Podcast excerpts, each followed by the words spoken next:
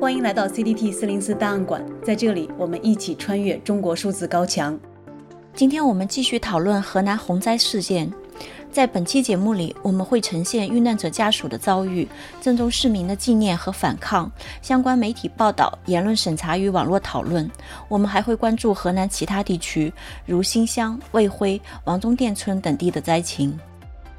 自七月二十日下午开始，河南省遭遇历史罕见的强降雨。面对连续六次暴雨红色预警，郑州地铁公司未做出任何应急反应。当时仍在运行的地铁五号线的一辆列车卡在了海滩四站和沙口路站之间，大量积水灌入车厢，数百名乘客被困长达三五个小时，导致至少十二人遇难。乘客沙涛也在这趟地铁上失联。根据沙涛妻子的微博，假装是个没得人发现的小号所发布的信息，沙涛失联后，他的妻子在报警的同时就联系了郑州地铁运营方，但无人给予他任何回复。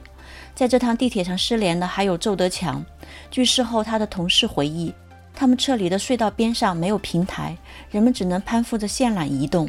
半路上，周德强被急流冲走。在明知有乘客被冲走，家属不断与地铁方联系的情况下，郑州地铁却迫不及待地发布所有遇险乘客全部获救的新闻，不上报存在失联人员的情况，并停止了搜救。在沙涛和邹德强家属的不断努力下，以及沙涛妻子发布寻人启事的微博被扩散后，二十二日下午，郑州地铁才开始询问失联者家属，做最基本的信息登记工作，但始终没有人与他们进行过当面对接。从二十日事发到二十六日确定找到他们的遗体，这七天的时间里，沙涛和邹德强的家属持续在各大医院安置点寻人，并通过不断向郑州地铁方面施压，才得以开展新一轮的排水搜救。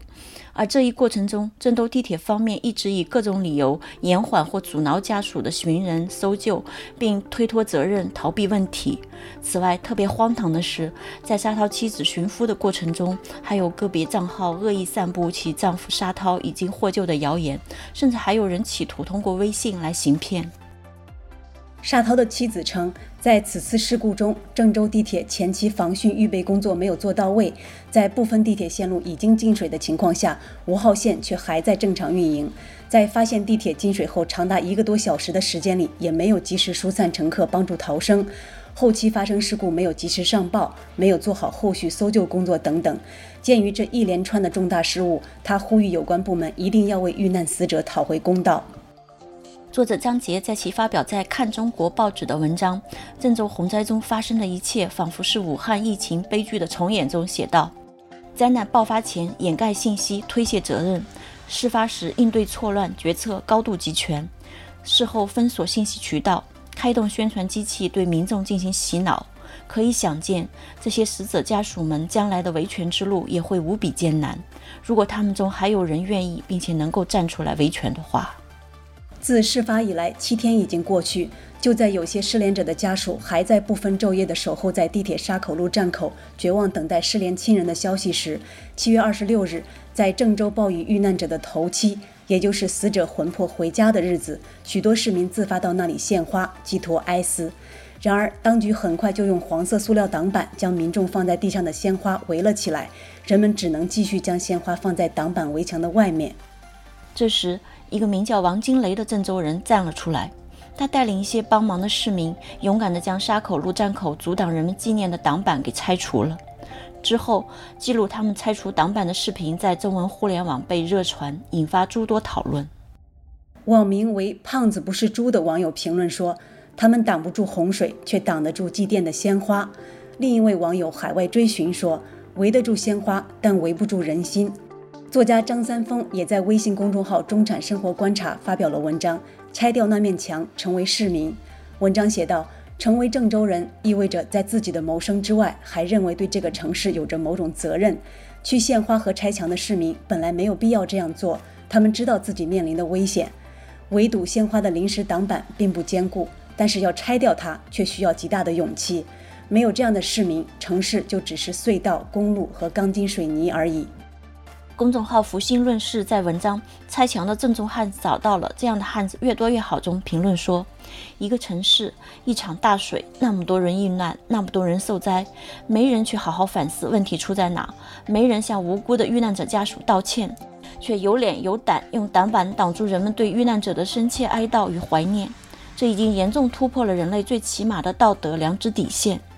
七月二十七日，在同一地点，又有人挡起了更长的围栏，这引发了更多郑州市民的愤怒。最终，这些挡板又被重新拆了下来。现在，地铁沙口路站入口处已经成了一片鲜花的海洋。非人的挡板被拆除了，非人的对信息的封锁、控制和舆论引导依然存在。七月二十七日，南都记者陈冲在地铁口拍摄民众献花照片，被警察要求当面删除。而当天夜晚，在同一地点拍摄照片的财新摄影记者陈亮被郑州市南阳路派出所带走。二十八日，一个西安大学生在郑州用无人机对灾情进行拍摄时，被多名不明身份人士暴力阻拦并打伤。在微信中被热传的现场视频记录了这一暴力事件的全过程。有郑州市民因此愤怒地质问：为什么不能在这里拍？为什么不能将真相告诉公众？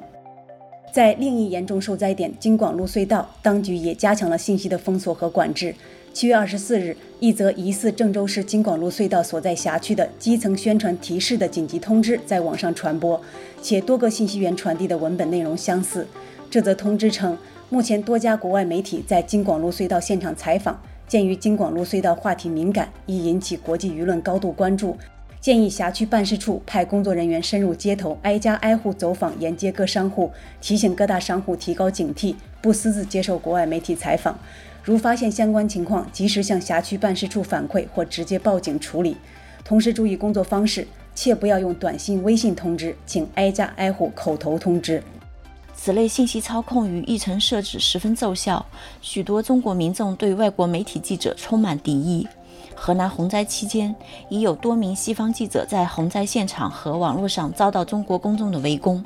七月二十四日，微博用户 Vanessa 严武发布视频并配发文字：“BBC 造谣，是不是这个人？”视频中，一名外国记者试图在暴雨后的郑州采访时，遭到郑州民众的抗议和阻拦。围堵他的市民说：“什么媒体的，诬陷中国，打死他！”《